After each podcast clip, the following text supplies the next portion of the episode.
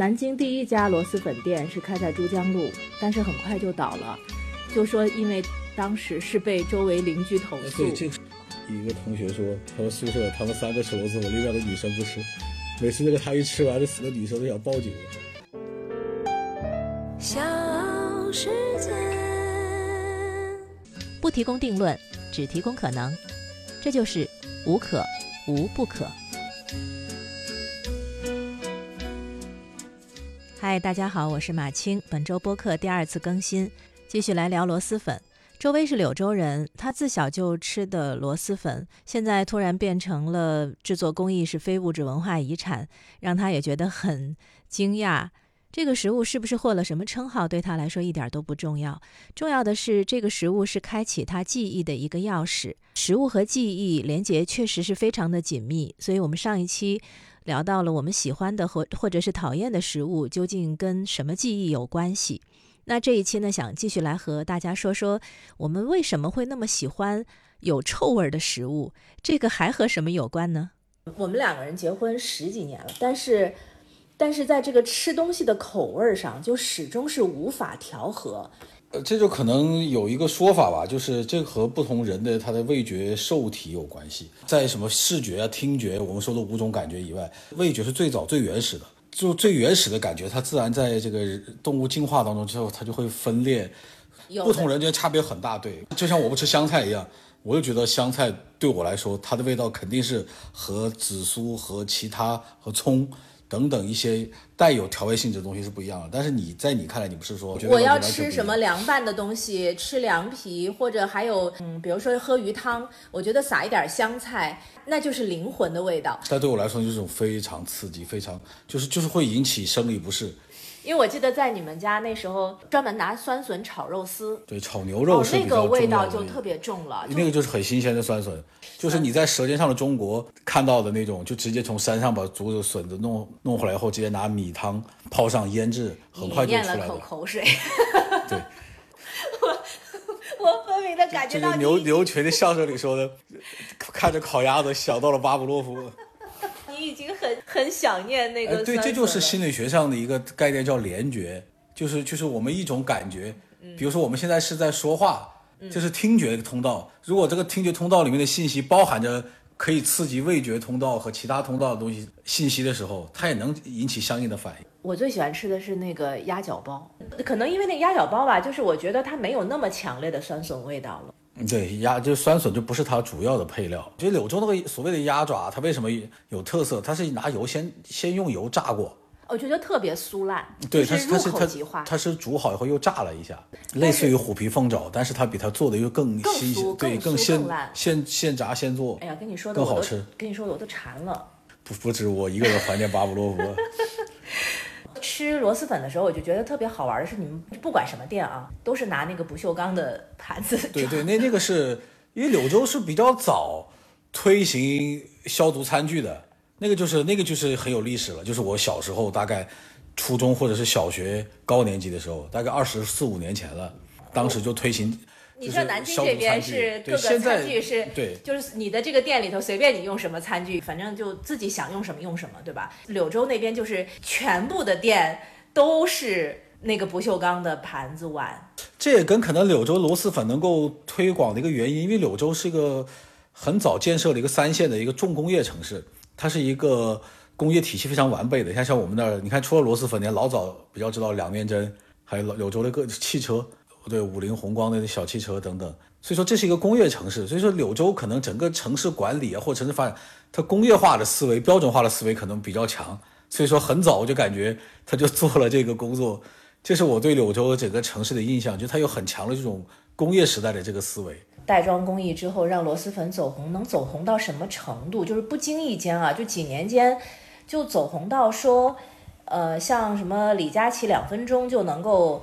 卖掉两万多箱螺蛳粉，两万多箱。对，好像说陈赫有一次是八分钟卖了六万六千包。对，然后还有说那个说李子柒，现在李子柒也在卖。对，李子柒那我也是。我我也买过李子柒的螺蛳粉，我觉得味道还可以。嗯，说找他合作的时候，就最开始找他合作的时候，大家心里头其实是没底的，说想一天卖三万包应该是不错了。结果后来就发现他三天卖了五百万包。就什么东西吧，你要有特色。所谓它这个臭，反而成它的特色。对，我觉得这个就是说，回到这个臭啊，就呃汪曾祺就有一个文章叫《五味》，其中有一个专门讲竹臭的，就是他讲好多地方都有臭豆腐干儿。你看南京夫子庙小吃，我们到成都去看小吃的时候，也是炸臭豆腐干儿的，对吧？我跟你说，我吃过最臭的东西，还不是螺蛳粉，不是酸笋，我吃过最臭的东西是川菜。对，呃宁波浙江浙江宁波的川菜，对，它是拿那个应该是苋菜根儿啊，然后把它腌制了发酵。它是不能吃的，就是只能嚼嚼一下，拿它来煮豆腐，就豆腐就充分吸收了那个臭味儿的臭汁，那个植物的那个根，就你要嚼一下，就正确的吃法，他们就当地人告诉我说，你要嚼一下，吸一下它那个臭的汁儿，然后再去吃那个豆腐，真臭，那是我吃过最臭的东西。船上面不太容易吃到新鲜的蔬菜，所以他要把那个那些蔬菜腌制了，才方便保存。比如说瑞典人那个鲱鱼罐头，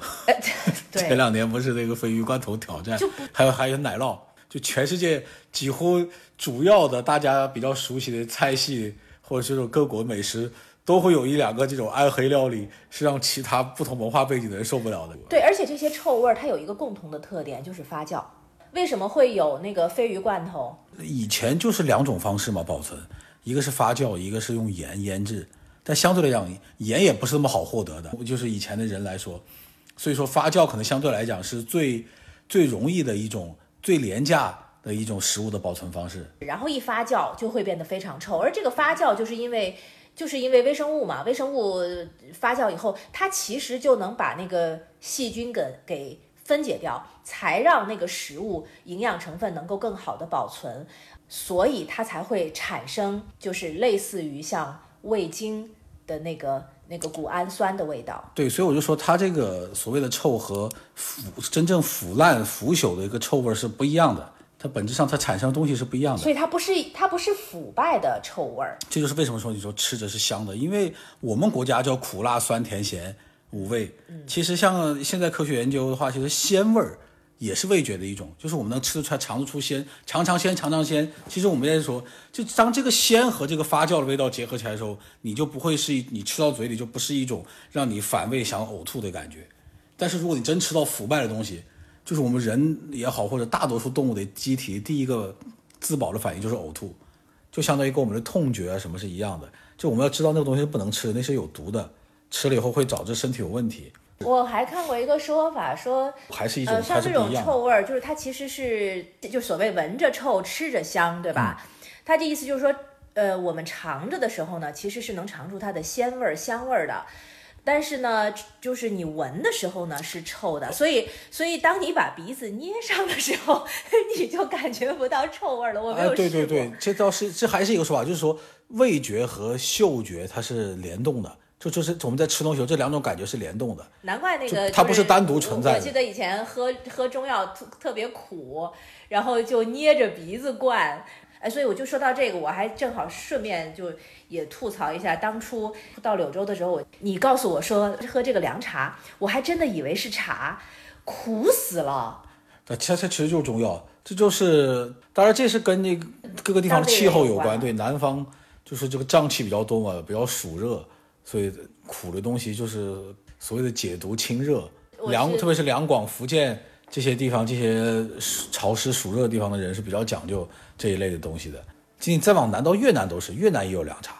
他们也是这种类似的这种苦苦的的东西。对，还有还有，对我还记得是也是在柳州吃第一次吃过的一种味道非常奇特的东西——鱼腥草。嗯那个我不喜欢，那个东西我是我我至今我也受不了。吃早茶的时候，出于礼貌吃了一块，但真的我觉得那个味道我实在不能接受。不过后来好像不是说这东西不能吃吗？对，也也可能是是对有肝肾毒性啊。我妈第一次让我吃香椿，香椿有一股很特别的味道。我现在能吃，但是小的时候是会觉得它那个味道特别冲的，当时我不太接受我。我就很喜欢香椿的味道，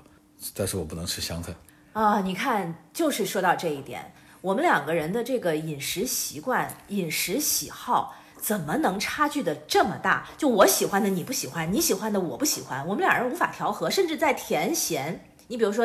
豆腐花儿，我就不能接受放糖的豆腐花儿。放那个小虾米，放点榨菜啊，最好放点香菜，然后放点生抽，放点辣油。但对我来说，豆腐花配的就是红糖水。虽然我是在广西长大、出生长大，但是我父母那一辈，就是我爷爷奶奶、姥爷姥姥那一辈，你看我说我姥爷姥姥，就是很明显我们是北方人，对，就我们就是属于从北方人南迁到了广西，所以说其实我们是家里面其实是北方人，但是我们我们的饮食习惯来说，就既有北方人的习惯，也有当地人的习惯。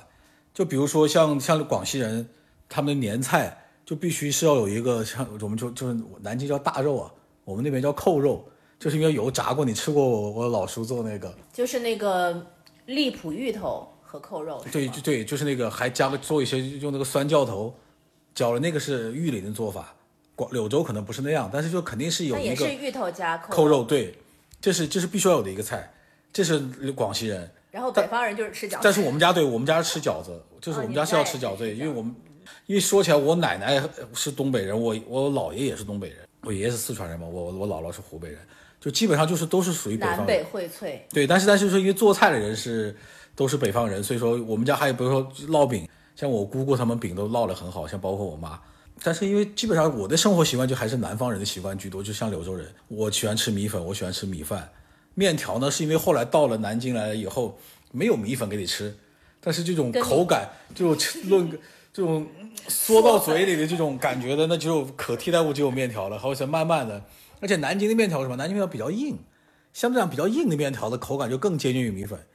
你想看，如果比较软烂的面条就不太像，因为米粉它是比较筋道的。我就只爱吃软烂的。对，所以这个就不一样。所以说，像我们的饮食习惯就南北荟萃，就是南方北方都有。对，就是受这种长辈的父母的影响，受家里的这种习惯的影响是很重要的。我有个同事，你知道他不爱吃什么吗？他不像我们还什么不爱吃香菜，不爱吃香椿这些有味道的东西，他不爱吃西红柿，就是因为他妈妈不爱吃西红柿。对，就像心理学上就是说记忆和回忆的区别。记忆它可能就是一个原来的复制，比如说你记住就是圆周率，你记住多少位，那它就是一个很标准的还原一个一个事实场景。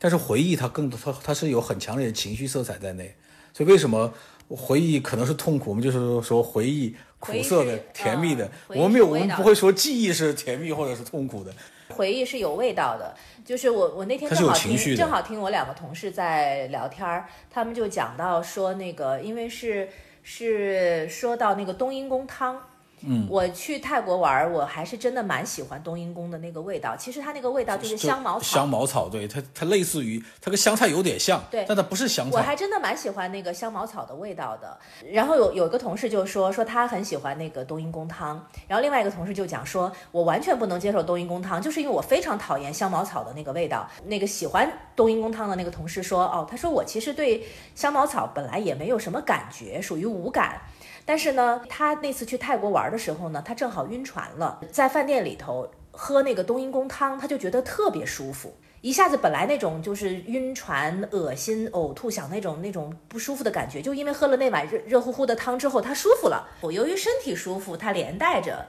就对香茅草对，就是产就是一种情绪，就是情绪的记忆。对，还有一个就是基因的问题，就像我们刚才讲到了香菜，香菜其实就是有研究是某种基因，某种就是基因它的受体不一样，就就有百分之十五的人他是能吃到，他是能感受他他的受体的感受器是能感受到香菜的一种特殊味道的，和某种物质相结合之后产生的味道，但大多数人是感受不到的。这譬如就讲到一个我们最常见的伙伴，像喵星人，像猫，它们就是缺乏甜味的受体，所以它们是吃不出甜味道的。你给猫一块冰淇淋，网上现在不是老有猫吃冰淇淋的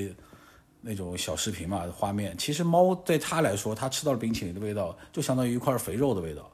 它是对当中的油脂它是有感觉的，但它并不能感受到甜味儿。但也许可能就是因为这个原因，所以猫为什么是纯肉食动物？就所有肉食动物，它们都是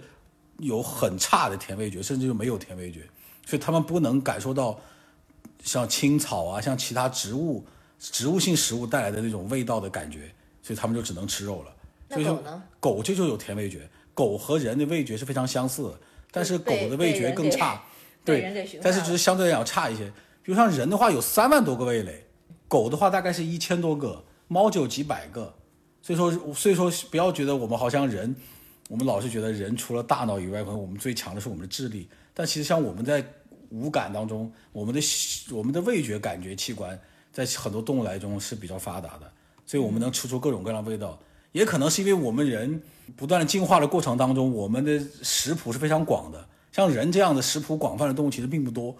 所以说，我们也需要更多的味觉来来感受不同的味道。你刚才说到那个香菜，不能忍受香菜的是有百分之可能是要被淘汰的人十五。对，就是过于敏感的。我我我还看过一个说法，就是美国耶鲁大学有一个心理学家做过一个实验啊，就是说他他这个实验怎么做的？他就在那个小纸片上涂各种化学物质，然后让其他的人去把那个纸片放到嘴里面，感受一下那个纸是什么味道的。然后就发现呢，有四分之一的人说没有任何味道，呃，有一半的人说稍微有一点苦，还有四分之一的人说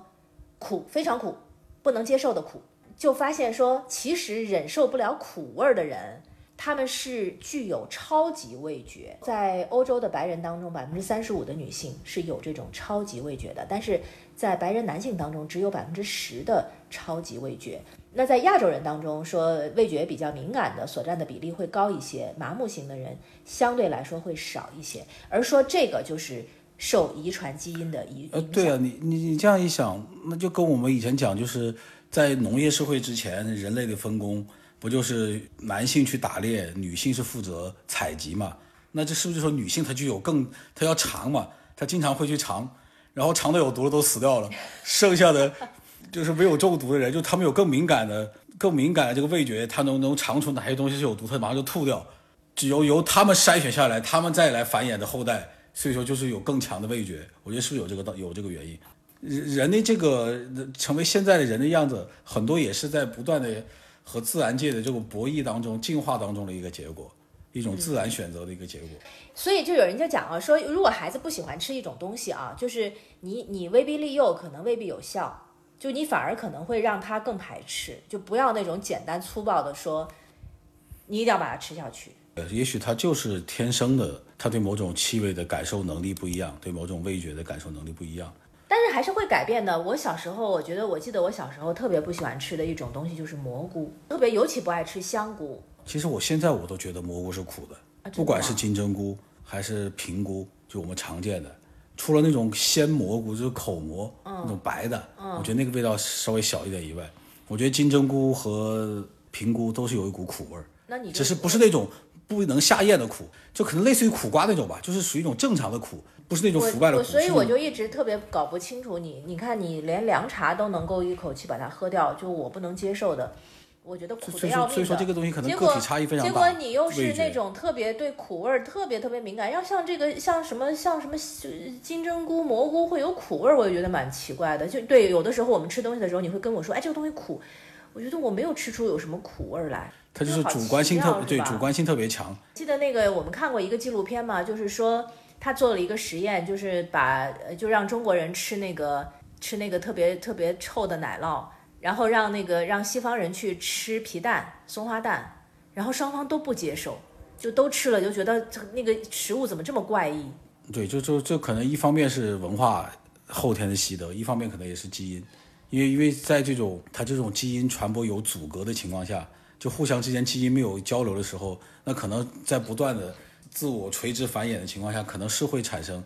比较大的一些基生理上的差异的。现在不是有各种研究人类起源的这种基因图谱的绘制？我们一个朋友不是发现他们家女儿还有苗族人的基因，但他其实是生活在真真正意义上的中原地区，在安徽和河南交界那一带。我们不太能判断我们的基因从哪里来的了，可能是差别非常大的。然后我觉得还有除了除了味觉以外啊，就是说这个臭不臭的这个东西，还有一个区别就是口感。你比如说榴莲。呃，很多人不能接受榴莲，是因为觉得那个发酵的是臭味儿，对吧？其实我能接受那个味道，因为我特别喜欢吃菠萝蜜，菠萝蜜也是那种，就是那种蛋白质发酵以后的味道，对，它它它它们的口感不一样。我仅仅是因为我不爱榴莲的口感。对，不说人了，就比如说小狗，就是狗粮，不是有不同颗粒、不同大小吗？像这个是也有个衡量这种动物饲料的一个指标，就是适口性的问题。就有些小狗可能它喜欢吃。大颗粒的喜欢吃硬的，有些小伙子就喜欢吃软的，所以有时候突然就是换了狗粮，哎，我们家狗怎么突然不爱吃了？我就碰到过这样的案例，同样的狗粮没没问题啊，但后来一发现是狗粮它制作的时候它颗粒变了。对，我就比如我们去吃面条的时候，你就要吃那种呛的，对，硬的我我一我很多东西我就不爱吃软烂的我就要吃软烂的，对吧？我们俩人在这个方面，在这个口感上面也有各种不可调和。但这个就像你说，这是跟你妈爱吃软烂的东西，我妈爱吃脆的东西，母亲的角色可能会影响更大。然后你看这个，说到这个，就是榴莲的这种口感，就是呃吃到嘴里就特别黏黏绵绵的那个。嗯、你还记得我们那次去日本旅游的时候，我们是去吃有一种那个叫什么山药饭啊，就是山药盖饭。对对，山药那个东西，那个是那个山药泥做的，山药泥，我本来其实我挺喜欢吃，类似于像什么什么薯泥呀、紫薯泥呀、南瓜泥呀，我都爱吃的。但是，可是我不知道为什么它做成了一个山药泥以后，因为它是又黏的粘对。对山药的特点就是又嘛。黏又绵的时候，我就不爱吃了。这个口感我就不接受了，就跟那个像榴榴莲是一样的。就还好，我无感，谈不上喜欢，谈不上不喜欢。哎那个像纳纳豆对包括纳豆，我在日本的时候，我只是觉得那东西我不喜欢没什么吃头，黏黏的，但是我也黏黏但是我不存在就是吃吃了以后极其排斥，我就对它就没什么感觉，吃也能吃。不光是味觉，连口感这种东西，它也决定说你喜不喜欢这种食物。谈完了这一期节目之后，我们再次证明了一个这十几年来都证明的一个一个真理，就是我们俩确实是没办法调和在这个饮食习惯上面。你就只能相互迁就了，当然主要还是我迁就你的了，还是得考虑顾客的需求。